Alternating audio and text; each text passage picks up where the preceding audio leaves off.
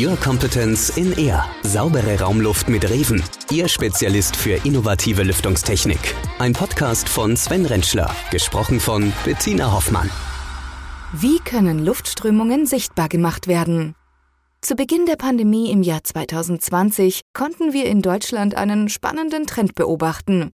Genauso wie die Anzahl von kompakten Raumluftreinigern plötzlich explodierte, hatten wir in Deutschland plötzlich Hunderte von Lüftungsexperten und Aerodynamikern.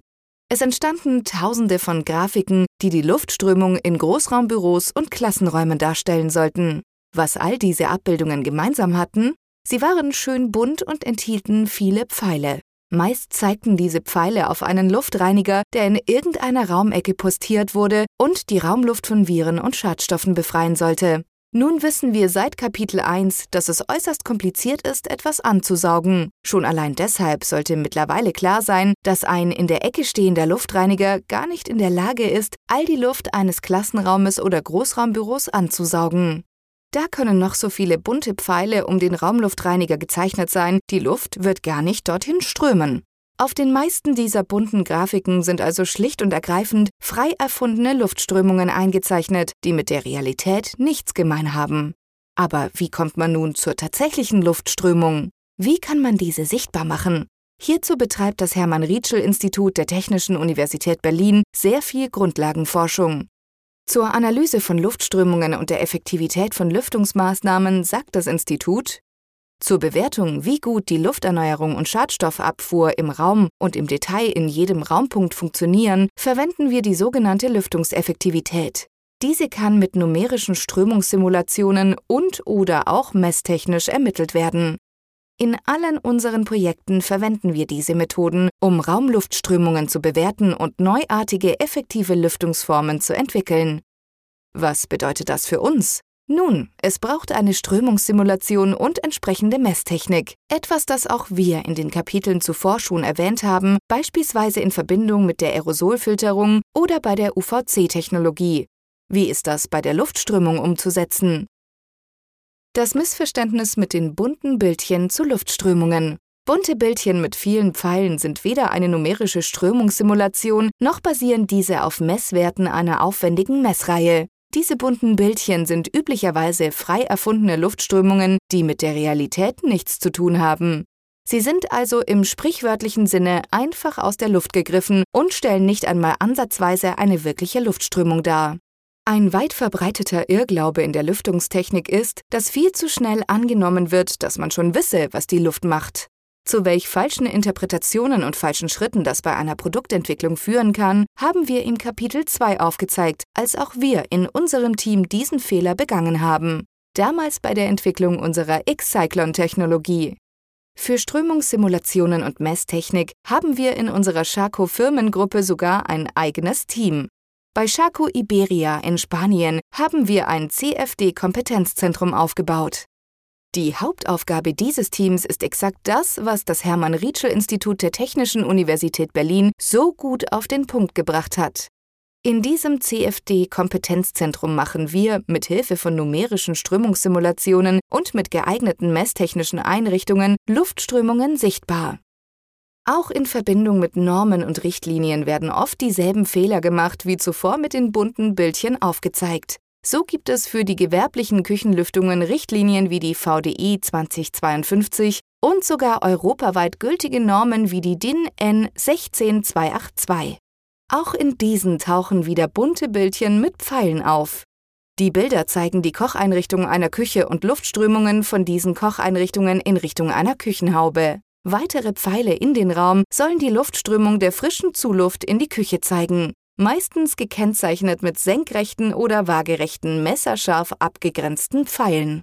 Ein senkrecht von einer Kocheinrichtung nach oben gezeichneter Pfeil, der in der Küchenhaube verschwindet und dort Luft in Echtzeit abgesaugt wird, was hat das mit der Realität zu tun? Mit der wirklichen Luftströmung kaum etwas. Es handelt sich hierbei vielmehr um ein Modell. Ein Modell mit einer Kocheinrichtung und von der Kocheinrichtung wird eine Thermik abgegeben. Über diese Thermik stellt sich ein nach oben strömender Luftstrom ein.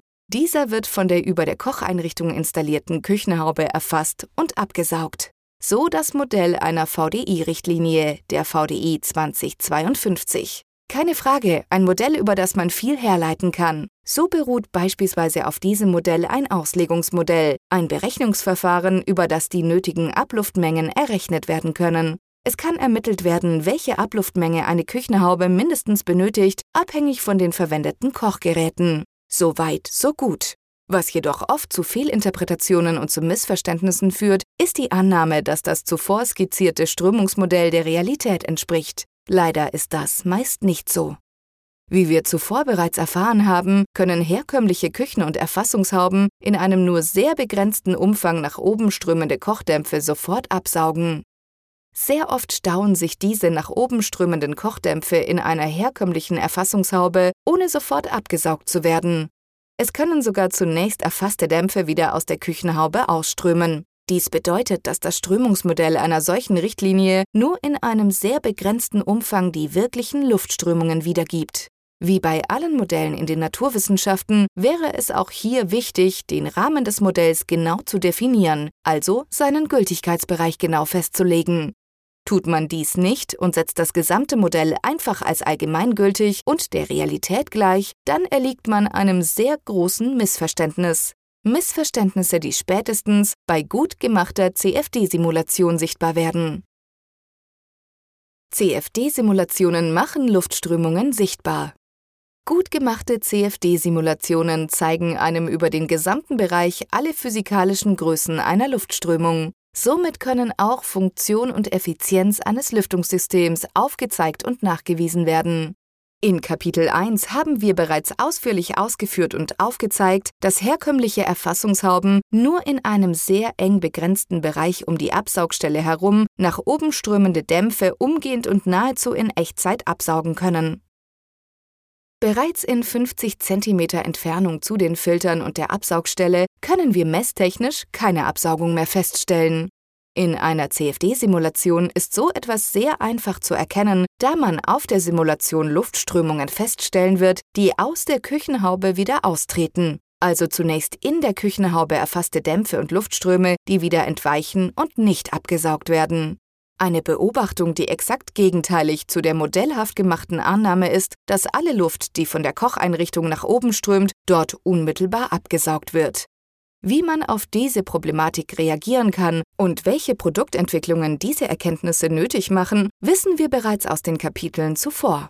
Auch dies ist ein weiterer Beleg, wie viele Missverständnisse in der Lüftungstechnik und Luftreinhaltung gegenwärtig existieren. Dass auch wir bei der Reven GmbH in der Vergangenheit solchen Missverständnissen erlegen sind, habe ich bereits erläutert. Zum Abschluss dieser Serie hier noch ein weiteres Beispiel. Zur Einbringung von frischer Luft in Räume ist es in der Industrie nicht ungewöhnlich, eine sogenannte Quelllufttechnik zu verwenden. Dabei handelt es sich um die Einbringung von frischer Luft mit sehr geringer Intensität. Das heißt, die frische Luft strömt oft aus feinen Lochblechen mit sehr geringer Strömungsgeschwindigkeit in den Raum. Solche Quellluftsysteme sind ideal, wo höchster Komfort gefordert ist, denn die geringen Luftgeschwindigkeiten schaffen ruhige und zugfreie Frischluftzufuhr. Idealerweise bildet sich dabei noch eine Schichtströmung aus. Damit ist gemeint, dass sich die Frischluft nicht intensiv mit der im Raum befindlichen Luft vermischt, sondern dass sich dank geschicktem Einbringen der Zuluft sogenannte Schichten im Raum ausbilden.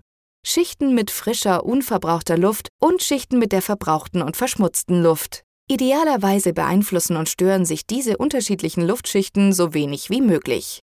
Wie kann so etwas in der Praxis realisiert werden?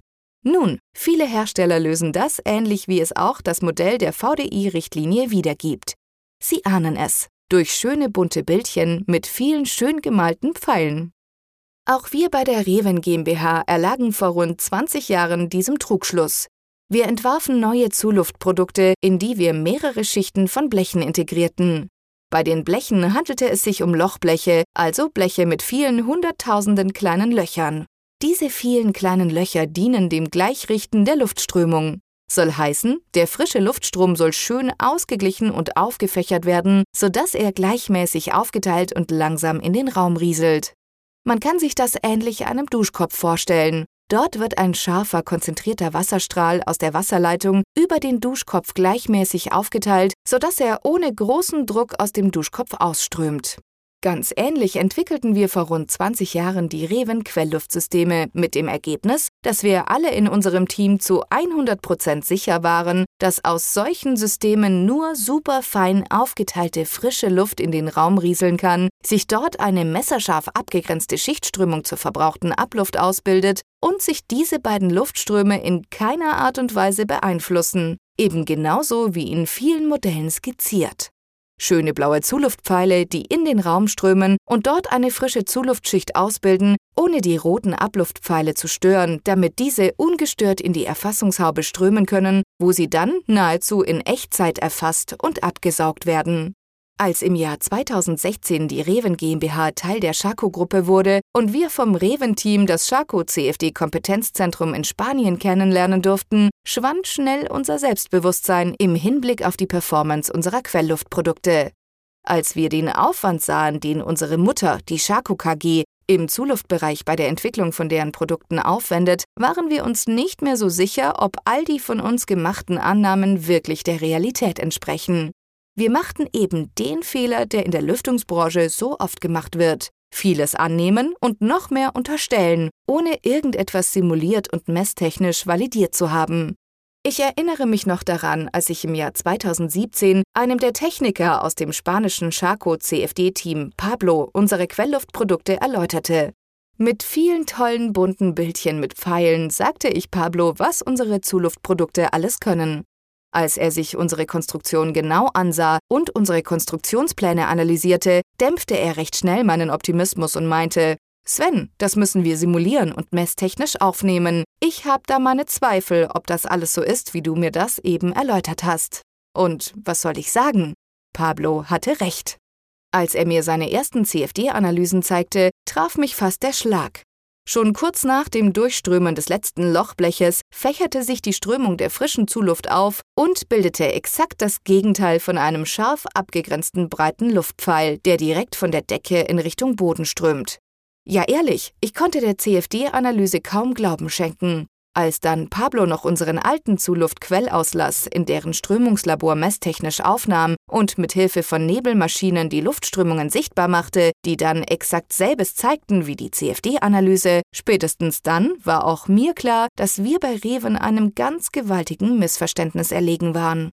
Getreu dem Motto Gefahr erkannt, Gefahr gebannt, haben wir dann 2017 begonnen, genau das zu tun, was wir von Anfang an richtigerweise hätten tun sollen. Wir haben die Effizienz unserer Zuluftprodukte mit Hilfe von CFD-Simulationen und Messtechnik auf eine Effizienz gebracht, die nun wirklich sehr nahe an einem bunten Bildchen mit blauen Pfeilen ist, der von der Decke in Richtung des Fußbodens zeigt. Aber um dies so hinzubekommen, waren rund zwölf Monate mit vielen CFD-Analysen und Strömungssimulationen nötig. Am Ende war dann endlich ein wirklich effizientes Zuluftsystem entstanden, ganz ohne Missverständnisse. Vielen Dank, Pablo. Das war das letzte Kapitel zu unserer Podcast-Reihe Missverständnisse in der Lüftungstechnik und Luftreinhaltung. Ich hoffe, ich konnte einige Anregungen für diesen Bereich liefern. Ein Marktbegleiter kritisierte mich unlängst zu dieser Veröffentlichung. Das Ganze sei viel zu oberflächlich und er habe von mir sehr viel mehr erwartet. Mir ging es darum, das Thema einfach zugänglich zu machen und möglichst kurzweilig zu halten. Es ging, wie anfangs erwähnt, nie darum, einen wissenschaftlichen Aufsatz abzuliefern. Die Themen unserer Lüftungsbranche sind am Ende ja doch eher Nischenthemen, für die sich nicht eine große Masse interessiert. Genau deshalb war es mir wichtig, diese Missverständnisse auch Branchenfremden zugänglich zu machen. Ich hoffe, dass mir dies gelungen ist. Um diesen Zugang noch einfacher zu gestalten, werden wir basierend auf diesem Podcast in 2023 auch ein Buch veröffentlichen. An diesem Projekt arbeiten wir hinter den Kulissen bereits intensiv. Es wird ergänzend viele Illustrationen beinhalten, um die einzelnen Informationen visuell zu untermauern. Es ist mir ein Anliegen, unsere Branche der Lüftung und Luftreinhaltung für den Nachwuchs attraktiv zu machen. Denn jetzt, wie auch in Zukunft, ist die Luftreinhaltung ein wichtiges Thema, dem es sich anzunehmen gilt. Mit Sorgfalt und Pflichtbewusstsein. Als Dankeschön für die HörerInnen unseres Podcasts bieten wir das neu erscheinende Buch kostenlos an. Schicken Sie uns hierzu einfach eine formlose E-Mail mit Ihrer Adresse an marketing.reven.de. Dann bekommen Sie nach der Veröffentlichung Ihr persönliches Exemplar zugeschickt. An dieser Stelle möchte ich mich bei Bettina Hoffmann bedanken, die diese Zeilen aktuell vorliest. Sie hat diesen Podcast nicht nur gesprochen, sondern auch meine Skripte dafür vom Schwäbischen ins Hochdeutsche übersetzt. Neue spannende Podcast-Projekte für 2023 haben wir schon in der Schublade. Und ja, wir werden natürlich unserer Lüftungsbranche treu bleiben. In diesem Sinne vielen Dank fürs Reinhören und bis bald in 2023. Es grüßt Sie alle herzlich Sven Rentschler.